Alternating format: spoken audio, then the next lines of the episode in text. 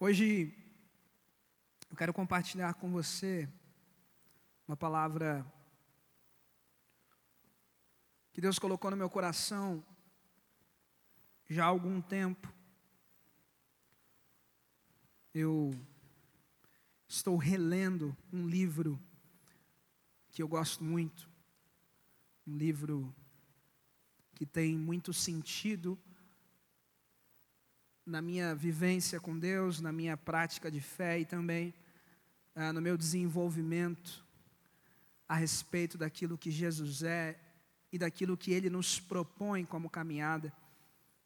E ao ler esse livro, e ao ler especificamente o que o autor fala desse texto que nós vamos ler juntos, Deus trouxe ao meu coração a necessidade de resgatarmos pelo menos em mim, e espero que para você também que está me assistindo, a necessidade de sermos aquilo que Ele já conquistou para a gente, a nossa identidade como igreja, a nossa identidade como povo de Deus. Porque, querido, eu não sei se você sabe, mas em Cristo, todos nós, aqueles poucos que estamos aqui, vocês que estão na sua casa, Todos nós em Cristo, queridos, somos bem-aventurados. Todos nós. E essa é uma realidade que ninguém pode mudar, ninguém pode tirar para aqueles que estão em Cristo. Mas antes de nos aprofundarmos nessa ideia, eu quero que você leia comigo. Evangelho de Mateus, capítulo 5, do versículo 13 em diante. Evangelho de Mateus, capítulo 5, do versículo 13 em diante. A palavra do Senhor diz assim: Vocês são o sal da terra. Mas se o sal perder o seu sabor, como restaurá-lo? Não servirá para nada, exceto para ser jogado fora e pisado pelos homens. Vocês são a luz do mundo. Não se pode esconder uma cidade construída sobre um monte. E também, ninguém acende uma candeia e a coloca debaixo de uma vasilha, ao contrário, coloca-a no lugar apropriado e assim ilumina todos os que estão na casa. Assim brilhe a luz de vocês diante dos homens, para que vejam as suas boas obras e glorifiquem ao Pai de vocês que está nos céus. Vamos orar mais uma vez. Muito obrigado pela tua palavra, porque ela nos dá a direção, ela nos dá a cura, o poder, para que possamos te conhecer melhor, Senhor, para que possamos nos aproximar de Ti. E mais uma vez, em dias como esse, onde somos obrigados a ficar em nossas casas. Mais uma vez, a tua palavra tem sentido, porque ao lermos ela aqui e também os irmãos nas suas casas, nos tornamos conectados com o teu espírito. E por isso eu te peço que através da tua palavra flua o teu poder a cada um que está assistindo, assistindo essa live, assistindo esse culto e ouvindo este culto. Ó Pai, em nome de Jesus, que a graça, a misericórdia, a bondade, o renovo, o consolo, a exortação do Teu Espírito possa ser derramada sobre os nossos corações, para que saiamos desse culto certos do que já somos no Senhor. E nós somos bem-aventurados.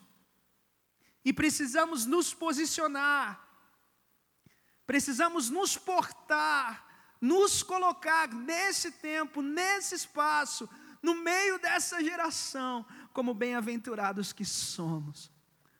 Por isso que a tua palavra fale poderosamente aos nossos corações e não permita que nada nos impeça de te ouvir. Que nenhuma distração, em nenhuma das casas dos meus irmãos, nem aqui, nenhuma interferência, nada possa nos impedir de estar na tua presença. Fala conosco, é o que eu te peço em nome de Jesus.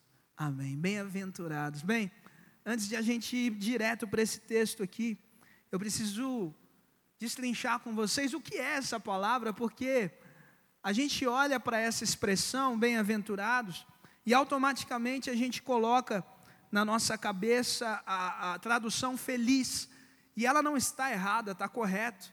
Inclusive a própria NVI, que eu uso bastante, usa também a ideia, apesar que a NVI não usa não, usa bem-aventurado. Mas outras traduções usam o feliz, e não está errado pensar ah, bem-aventurado como feliz, mas a gente está diminuindo o conceito, a gente está diminuindo o termo, e eu quero aprofundar ele em você para você entender quem você é, porque isso aqui essa ideia de bem-aventurado é uma ideia que só nós temos, é uma realidade que só nós vivemos, porque só quem está em Cristo pode dizer que é bem-aventurado. Essa é uma verdade, e você precisa entender isso. Pode passar. Bem-aventurados. Não sei se você sabe, mas a nossa Bíblia, o nosso texto, ele veio de uma língua original, uma língua antiga, e uma de várias línguas, na verdade, e o Novo Testamento principalmente era do grego koiné, e a gente tem nessa expressão bem-aventurados no original a palavra macários, e macários é incrível, macários é uma palavra de origem grega que tem como sentido original a ideia de alguém favorecido pelos deuses, alguém rico e com posses, alguém diferente dos outros seres humanos. A ideia aqui de Macários, a ideia de bem-aventurados aqui, só para você ter uma compreensão assim, você deve conhecer isso que eu vou falar agora. Bem-aventurado para o grego, para essas pessoas, para quem produziu essa, essa língua, era o Hércules, por exemplo. Era alguém que vivia na terra, mas recebeu um presente dos deuses, e por isso ele era mais forte, por isso ele era mais poderoso, e por isso ele tinha vantagens que outros nunca teriam. Então, o bem-aventurado é aquele que recebe uma bênção, ele recebe um favorecimento externo, não é seu, e isso o torna diferente de todos os outros, e os outros nunca poderão ser igual a ele. Isso é o bem-aventurado, isso é o Macários, lá no grego koiné. Essa palavra aparece principalmente no mito da Ilha dos Bem-aventurados, que era uma ilha que só poderia ser acessada por pessoas assim, como Hércules, por exemplo, como Aquiles, pessoas que tinham um favorecimento diferente, que eram pessoas especiais, que tinham poder, que tinham força, que eram velozes, que eram mais inteligentes, enfim, eram assim que os gregos usavam essa palavra, e foi essa palavra que o autor do Evangelho escolheu para trazer a ideia da bem-aventurança de Jesus. É essa palavra que aparece em Mateus 5, pode passar. A ideia desse termo é tratar o ser feliz como um estado constante e que só é possível para aquele que está em Cristo, e aí nós já estamos trazendo a ideia Macários lá do grego para a nossa ideia cristã, essa palavra sendo aplicada na nossa realidade. É alguém que recebeu graça, é alguém que recebeu ah, um favor de fora, e esse é o favor de Cristo através da cruz. Cristo, através da cruz, ele nos dá uma capacidade sobrenatural, uma, uma potencialidade uh, desumana, digamos assim, de viver uma vida extraordinária, e por isso, em Cristo, somos diferentes de todos os outros seres, seres humanos. Nós não somos mais iguais. Nós somos pessoas bem-aventuradas. Fazemos parte de um outro time. Fazemos parte de uma outra nação, de um outro povo. É alguém que recebeu graça e foi inserido nessa realidade de plenitude. Felicidade, então, ser feliz, não é um instante, uma conquista, mas é uma marca da existência do cristão, é o que nós somos. Nós somos felizes. É isso que nós somos. Nós somos bem-aventurados. Nós somos pessoas que foram favorecidas pela graça, pessoas que foram alcançadas pela misericórdia do Senhor. Isso não é mérito nosso, como diz Paulo, isso é fruto da graça. É pela graça que nós somos salvos. E é isso que nós já somos em Cristo, porque Ele nos deu como herança, Ele nos deu como realidade. E por isso nós somos macários.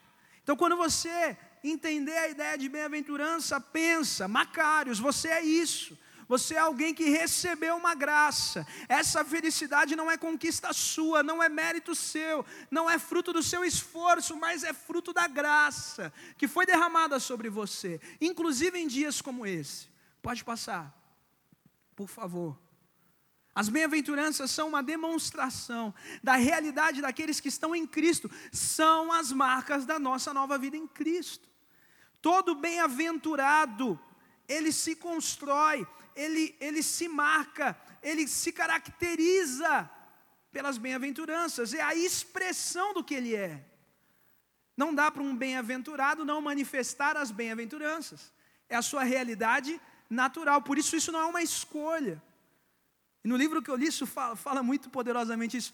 Nós não fomos chamados para ser assim, não, nós somos assim em Cristo. Não dá para estar em Cristo e ser de outro jeito. Não dá para estar, estar em Cristo e não ser bem-aventurado e não viver as bem-aventuranças. É natural, precisa ser natural, porque é o que nós somos. De novo, nós não somos mais como os outros seres humanos.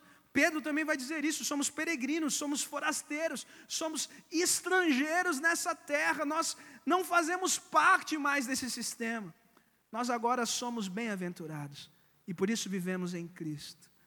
E o que são as bem-aventuranças? Eu não vou ler o texto completo, eu vou passar por ele. Mateus 5, de 3 a 10, um, um breve resumo.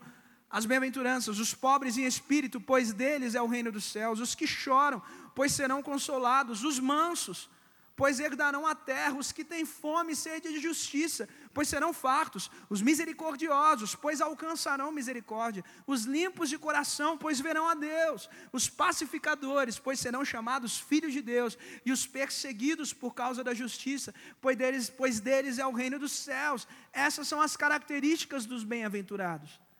É assim que nós marcamos o mundo, é assim que nós nos manifestamos, é assim que nós existimos. É assim que nós nos movemos diante da história diante da nossa geração, para trazer para a nossa realidade, passa aí. Uma aplicação seria mais ou menos assim: o bem-aventurado é o pobre em espírito. Opa! É o pobre em espírito. É. Vai passar, em breve. Em breve passaremos. É aquele que abriu mão do ter. De novo, bem-aventurado é o pobre em espírito, é aquele que abriu mão do ter.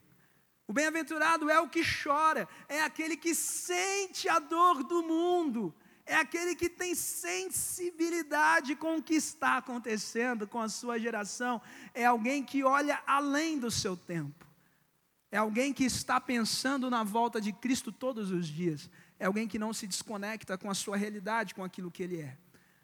O bem-aventurado é o manso, é aquele que abriu mão do seu direito. O bem-aventurado é o que tem fome e sede de justiça, é aquele que se alinha com a justiça de Deus, porque essa justiça não é a nossa, é a justiça de Deus. O bem-aventurado é o misericordioso, aquele que se importa com o outro. O bem-aventurado é o limpo de coração, aquele que vive a realidade da graça, porque não podemos ser limpos se não for pelo sangue e se não entendermos que é só por ele que temos santidade. O bem-aventurado é o pacificador, é aquele que é a extensão da paz de Cristo na terra. E o bem-aventurado é o perseguido por causa da justiça, é aquele que não se esconde, porque não tem medo do que crê, não tem medo de ser o que ele é em Cristo, como foi Estevão, por exemplo, não teve medo de falar o que ele acreditava e por isso morreu. Como tantos outros mártires que se levantaram, eles não tinham medo, eles não se escondiam. O bem-aventurado é assim, é alguém que se manifesta dessa forma, é alguém que existe dessa forma. Pode passar. Em Cristo somos felizes, somos bem-aventurados. E nada pode mudar isso.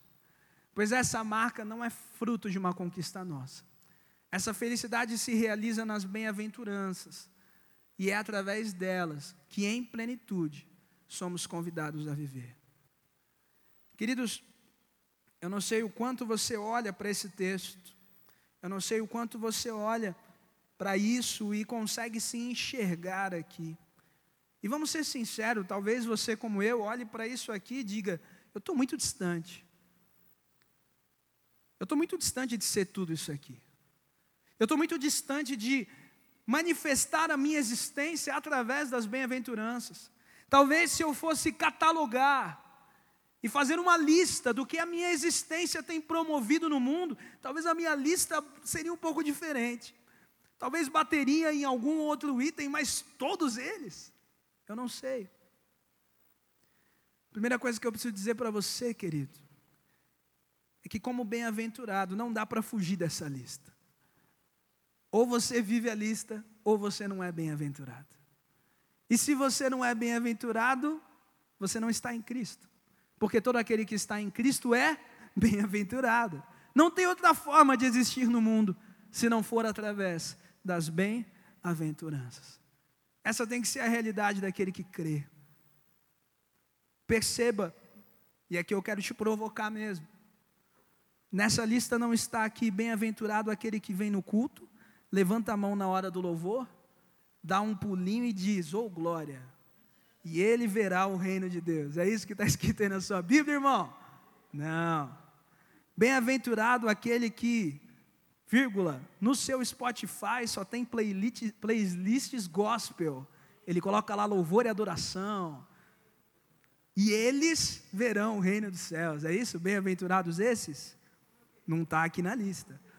Bem-aventurado aquele que só lê livros evangélicos e tudo mais, e por isso ele, queridos, tudo isso que eu disse aqui para provocar o irmão é importante.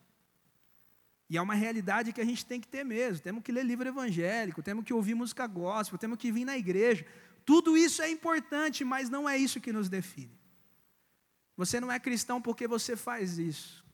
Você é cristão porque você é bem-aventurado em nome de Jesus. E eu quero dizer para você uma coisa que vai mexer com você. A terra precisa de bem-aventurados. Esse tempo, essa geração precisa de uma igreja que se levante como bem-aventurada. E o meu desafio para você é esse nessa noite. Seja um bem-aventurado. Olhe para essa lista. Seja sincero com você, como eu estou sendo comigo. Faça sua listinha aí. Minha existência tem sido marcada pelo quê? Coloca do lado. Deus, misericórdia, me ajuda. Eu sou bem-aventurado no Senhor. Eu quero viver essa realidade. Uma, uma de cada vez. Precisa viver todas, né? Intensamente. Vai, vai vivendo uma de cada vez vai construindo elas, vai deixando elas fazerem parte da sua vida, e devagarinho, devagarinho, você, em nome de Jesus, vai manifestar aquilo que você já é, porque quero te dizer outra coisa: você já tem potencial para isso, irmão. A verdade é essa: o Espírito nos dá o potencial para vivermos isso. Se fosse na carne, se fosse na nossa competência, na nossa capacidade, nunca, seria impossível, até para os doze. Você acha que Pedro, você acha que Paulo poderia viver uma realidade dessa só na carne, só na sua capacidade? Nunca! Mas pelo Espírito temos potencial para viver a realidade que Deus tem planejado para todos nós. E a realidade que Ele tem planejado para você. E é a realidade que essa terra precisa, que esse tempo precisa, que essa geração urge por encontrar. É a realidade das bem-aventuranças. Pode passar. Mas o bem-aventurado tem um compromisso com essa vida. O bem-aventurado não está olhando só para a eternidade. Ele olha, ele precisa olhar, porque afinal de contas, essa é a nossa terra, é a eternidade, é a glória, é o porvir, como cantamos aqui. Mas o bem-aventurado tem um compromisso com esse tempo, pois foi para esse tempo que existimos, e nele precisamos ser aí sim. O texto que nós lemos, o que, que nós precisamos ser nesse tempo? do que esse tempo precisa dos bem-aventurados, do que essa geração precisa dos bem-aventurados, que sejamos sal da terra e luz do mundo. É isso. Tudo o que somos, todas as nossas bem-aventuranças, precisa produzir nesse tempo sal e luz. E eu quero ler de novo o texto, depois que a gente passeou por isso. A gente precisa entender essa conclusão, porque a gente está chegando numa primeira conclusão de Jesus. O sermão da montanha é imenso e é profundo demais. Jesus começa com as bem-aventuranças e conclui essa sessão com esses dois pontos do sal e da luz. E olha o que o texto vai dizer: vocês são o sal da terra. Mas se o sal perder o seu sabor, como restaurá-lo? Olha, vocês são bem-aventurados. Vocês receberam a graça, vocês foram favorecidos com uma realidade que não é mérito de vocês, é mérito da cruz, é mérito do sangue, é mérito do poder que se manifesta em nós, gerando salvação e vida. Vocês foram convidados, enxertados em uma realidade abundante, em uma realidade profunda, da qual vocês não são mais partes desse mundo. Vocês são novas criaturas em Deus, e glória a Deus por isso. E como bem-aventurados, manifestem as bem-aventuranças, manifestem as características dessa nova vida que eu estou dando a vocês, mas lembrem-se, e é isso que Jesus está dizendo, lembrem-se que vocês têm um papel nessa terra, que vocês têm um papel nessa criação, e eu, como Deus, como Senhor, e esse Jesus que está falando com a gente agora, o dono de tudo, eu estou convocando vocês, bem-aventurados, para cumprirem o seu papel nessa geração, nesse tempo, fazendo aquilo que vocês são. E a primeira coisa que nós somos é: vocês são. O texto não está dizendo, vocês precisam ser, vocês poderiam ser, vocês deveriam ser, não. Jesus está declarando, afirmando, como Criador do universo, como aquele que se apresenta para Jó, dizendo assim: Ei Jó, quem você pensa que é? Eu estava lá quando o mundo foi criado, eu conheço todas as criaturas, eu sei de tudo, eu sou o Senhor do universo. Eu, Deus Todo-Poderoso, estou dizendo para vocês: vocês são bem-aventurados, o sal da terra. Vocês são igreja de Cristo, o sal da terra. É isso que nós somos. E é isso que esse tempo precisa que sejamos. Precisamos ser isso. Mas se o sal perder o seu sabor, como restaurá-lo? Não servirá para nada, exceto para ser jogado fora e pisado pelos homens. Pode passar. A ideia de sal usada aqui por Jesus tem a ver com uma substância essencial à existência. Sem o poder dessa substância, a vida na terra perde o sentido, perde o seu sabor. Sal, já naquela época, já era uma substância de conservação. Muito mais até do que a ideia de trazer sabor para a comida, e também era isso. Naquele tempo era muito utilizado para preservar coisas, para preservar elementos. Era um elemento de restauração, era uma substância de conservação. E eu fui pesquisar, eu não trouxe aqui para a mensagem, porque senão ia ficar muito longa. Mas o sal, a questão da salinização da terra, é fundamental para a existência do nosso próprio planeta. A questão do sal, ela não é só para deixar a sua batatinha frita mais gostosa, né? Para deixar o seu hambúrguer mais. Eu só estou falando coisas gordas, né? Coisas assim, bem gordurosas. Mas assim, a sua saladinha, o seu tomate, né? Aquele chuchuzinho, precisa de um sal. E aí você olha para isso daqui e fala, beleza, eu sou aquele que dá um saborzinho para o chuchu, legal, é disso que Jesus está falando. Não, querido, não é só isso. O que Jesus está querendo dizer é o seguinte: isso é profundo demais. A terra, ela só continuará existindo se o sal continuar sendo sal. Porque se o sal não for sal, a terra para de existir. Porque quem preserva a vida, presta atenção nisso, meu irmão. Quem preserva a vida, quem preserva a existência da terra é o sal. É o sal que preserva a durabilidade da terra. Olha o que Jesus está dizendo que nós somos bem-aventurados. Você está comigo aí, né, irmão? Você é bem-aventurado. Os bem-aventurados são aqueles que preservam a existência da terra. Jesus está dizendo o seguinte: que a humanidade só existe por causa de nós. A humanidade ainda não foi consumida por causa de nós. Essa sociedade absurda, corrupta, depravada, ela só existe por causa de nós. Se nós, o sal, não estivermos aqui, essa terra se deteriora, ela se destrói, ela deixa de existir, ela para de existir, ela não dura, porque somos nós que estamos preservando a terra. E esse é o chamado, esse é o convite de Deus para os bem-aventurados. Jesus está dizendo que a terra só continua existindo por causa da gente, por causa da igreja. Olha só o que Bonhoeffer vai dizer, que é o autor do livro que eu estou lendo.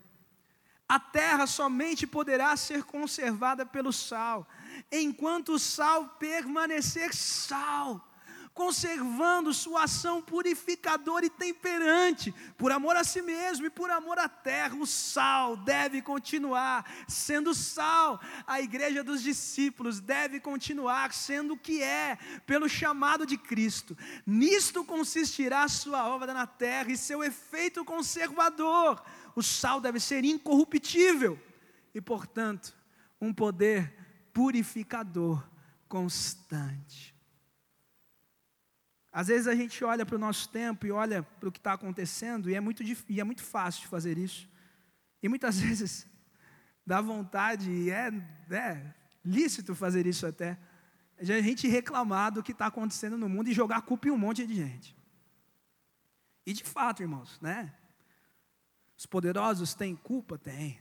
Os governantes têm culpa? Tem a sociedade como um todo, esse modelo de vida que nós estamos vivendo, tem culpa? Tem. Tudo isso contribui para o caos que estamos vivendo. Mas se tem alguém que não está cumprindo o seu papel e por isso a terra está apodrecendo, esse alguém é a igreja. A igreja que deixou de ser sal. Porque quando não somos sal, aquilo que já está ruim fica pior aquilo que já está apodrecendo, apodrece de vez. Sabe o que Jesus está querendo dizer para a igreja? Ei, igreja, olha para mim. Olha para mim. Quando eu vim para essa terra, vocês acham que a terra estava legal, que a humanidade estava bonitinha, que todo mundo estava ok? Vocês acham que eu olhei para o mundo assim, olhei para os homens e falei: ah, por esses vale a pena morrer, por esses realmente, por essa sociedade, por esse sistema que era o Império Romano. Não, agora vale a pena morrer por eles. Vocês acham que eu fiz isso porque eles mereciam? Não. Eu fiz isso porque eu os amava. Porque eu escolhi não desistir deles. Igreja, faço mesmo por eles. Não desista. Porque a coisa mais fácil que a gente pode fazer, ah, é, nós somos o sal, e se a gente não salgar, a terra se destrói beleza, vou parar de ser igreja porque meu lugar não é aqui. Eu não sou mais dessa terra. Meu lugar é na eternidade. Então, quanto menos eu for igreja, mais pior vai ficar. Então, beleza. Vou deixar então o bicho pegar mesmo, o circo pegar fogo, porque aí eu vou para a glória, querido, em nome de Jesus.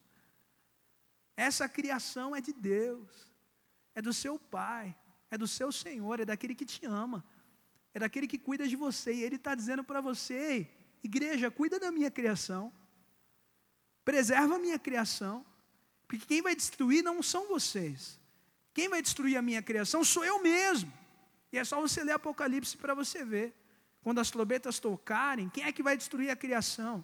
É o próprio Deus, porque só Ele pode tirar, só Ele pode destruir o que Ele próprio criou. E Ele está pedindo para nós ele está pedindo para a humanidade, para a humanidade não, ele está pedindo para a igreja, para os bem-aventurados igreja. Vocês são o sal da terra, é vocês que conservam a vida na terra, então, em nome de Jesus, sejam isso. Pode passar, Tiago. Neste tempo, sejam bem-aventurados e se manifeste como sal nessa geração, conservando o sabor da terra. Como? não sendo amantes do ter, com as bem-aventuranças. Como é que eu preservo a terra? Não amando o ter, tendo sensibilidade, se alinhando com Deus e sua justiça, vivendo pela graça, se importando com os outros, sendo a extensão da paz de Cristo e não se escondendo. Porque você pode pensar assim, mas eu sou igreja, pastor. Pastor, mas eu sou igreja, love Jesus. Oh Jesus. Eu sou igreja, pastor. A gente está conservando a terra. Glória a Deus. Não está sendo, não, irmão.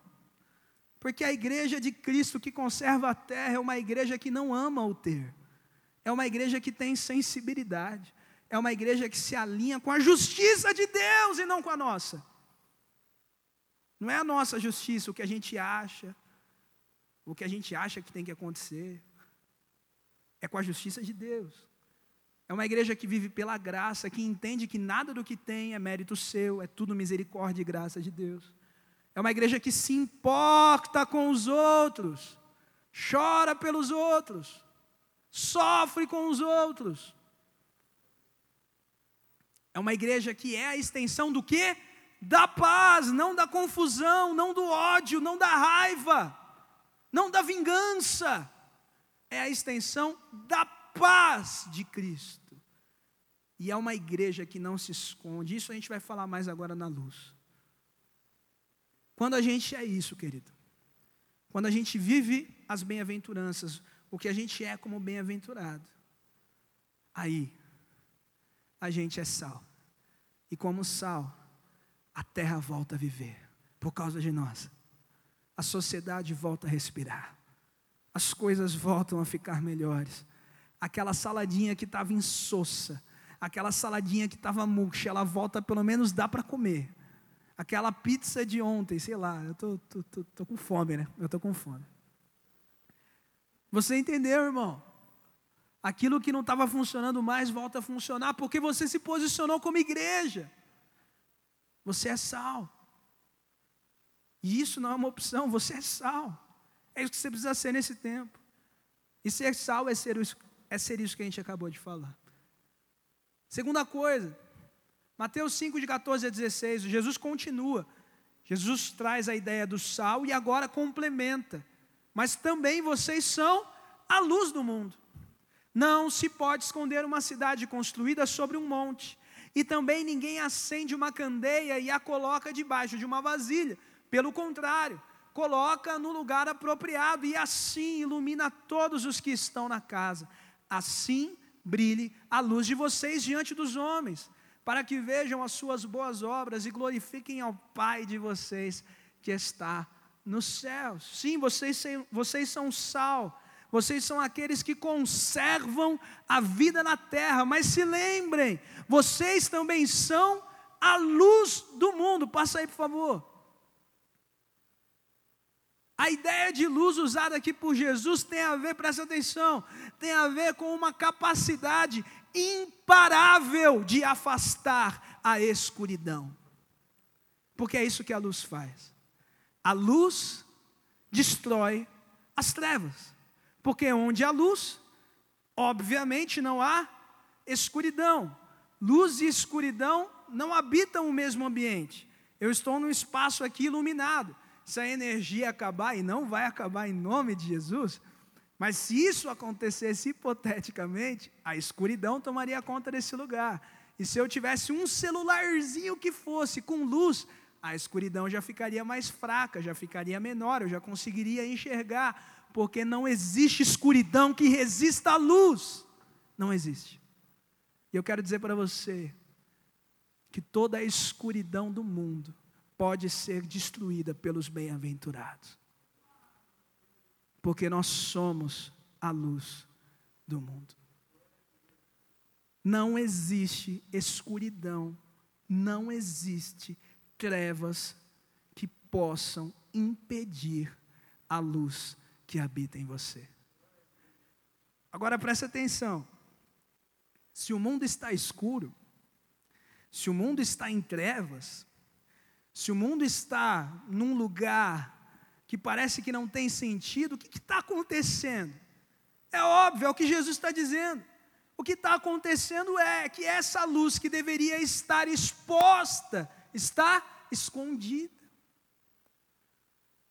Porque toda vez que nós negamos o que somos, porque, queridos, nós somos luz. E luz não precisa de ativação para ser luz. Ninguém ativa a luz, a luz ela simplesmente é. É luz. Ninguém diz para o sol assim: sol, agora brilha. Dá um comando para ele, né? Sol, vai. Não, luz é luz, meu irmão. E ponto. Brilha onde estiver, porque é isso que ela é. Agora só tem um jeito de a gente impedir que a luz avance: é quando a gente esconde ela, é quando a gente tampa ela, é quando a gente nega ela, é quando a gente despreza ela. E nós, como bem-aventurados, nós, como igreja, temos feito isso, porque para mim essa é a única explicação da escuridão estar tão poderosa no mundo. Mas graças a Deus que nós ainda estamos aqui, irmãos. Graças a Deus que a igreja de Cristo está aqui, os bem-aventurados ainda estão aqui, amém?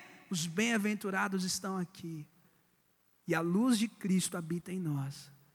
Então, se nós tirarmos essa luz do esconderijo aonde colocamos, a escuridão em nome de Jesus vai ser derrotada assim, ó, muito rápido, é só acender a luz, que ela é derrotada em nome de Jesus. Olha dois personagens que foram luz, simplesmente. Não precisavam pensar, não precisavam forçar para ser luz. Eles apenas eram, porque era isso que eles eram em Cristo, era isso que eles eram em Deus. No caso de José, Cristo ainda não tinha se revelado. José, não importavam as condições. José foi vendido pelos seus irmãos. Ele foi lá trabalhar na casa de Potifar e o texto vai dizer: e Deus era com tudo o que José fazia. E Deus o abençoava. E José prosperava, e não só ele prosperava, mas a casa de Potifar prosperava, e tudo que José fazia dava certo. A casa de Potifar estava escura antes de José, estava cheia de escuridão. Mas quando a luz chegou, meu irmão, quando a luz chegou, a escuridão foi destruída em nome de Jesus. Ok, mas na casa de Potifar é fácil. Beleza, José então vai para dentro de uma prisão. Vai para dentro de uma prisão para escravos. Eu já expliquei esse ministério de jovens que é diferente. Prisão para escravos no Egito. Essa sim era escura, não se via nada, era nas grandes cavernas, eram lugares completamente inabitáveis, porque os escravos eram lançados lá para morrer. Era prisão perpétua. As pessoas iam para lá para serem esquecidas, serem largadas. Era escravo. Não era gente. E escravo era visto assim dentro do Império Egípcio. Mas mesmo lá, o texto vai dizer que José chegou e tudo o que ele fazia, ele fazia bem feito e ele prosperava. E aqueles que estavam com ele na prisão prosperavam. E as coisas começaram a dar certo. E o carcereiro começou a confiar nele. E ele, como prisioneiro, agora trabalhava junto com o carcereiro, tinha todas as chaves, cuidava de todo mundo. Pergunto para você: José planejou isso? José forçou isso? Não. José apenas foi José, irmão. José foi apenas o bem-aventurado que ele já era em nome de Jesus. E ele foi luz. E a situação dentro daquela prisão mudou por causa de quem? Por causa de José. Ei, o seu emprego está difícil, a sua família está difícil, seu casamento está difícil. Querido irmão, você não é luz. Por que, que a escuridão está tomando conta da sua casa, irmão? Por que a escuridão está tomando conta do seu casamento, do seu ministério, do seu emprego, dos seus sonhos? Seja luz, apenas seja, não precisa forçar. Apenas manifeste aquilo que Cristo já te deu. Assim era José. E José foi o mesmo na casa de Potifar, foi o mesmo na prisão e foi o mesmo no palácio do Faraó. Porque as circunstâncias, presta atenção, as circunstâncias e os ambientes não mudam quem nós somos. O que somos, manifestamos em todos os lugares seja no momento de paz, como Paulo diz em Filipenses, que eu, foi o texto que eu li aqui final, mas lá no começo ele vai dizer: aprendi a viver em toda e qualquer situação, aprendi a passar necessidade, aprendi a ter fatura, porque tudo posso naquele que me fortalece. O bem-aventurado é assim, ele é luz, em toda e qualquer circunstância, seja no palácio de um faraó, seja na prisão, ele não muda, ele é luz.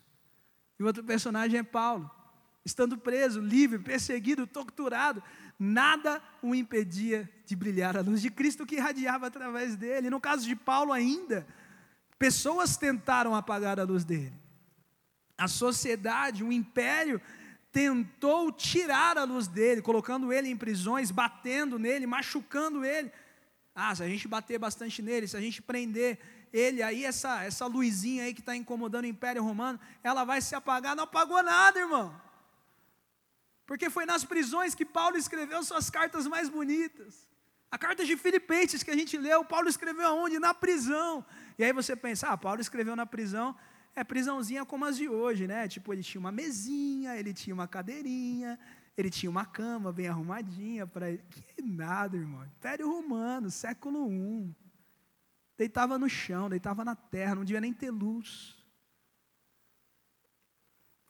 Mas as circunstâncias não mudam o que nós somos. Quem é luz? É luz. Em qualquer lugar, em qualquer tempo, em qualquer situação. E é isso que nós somos. Somos igreja de Cristo. Por fim, somos bem-aventurados. Fomos alcançados pela graça. Somos a igreja de Cristo. E por isso, ser sal da terra, ser luz do mundo, não é uma opção. Não é uma opção. É o que nós somos.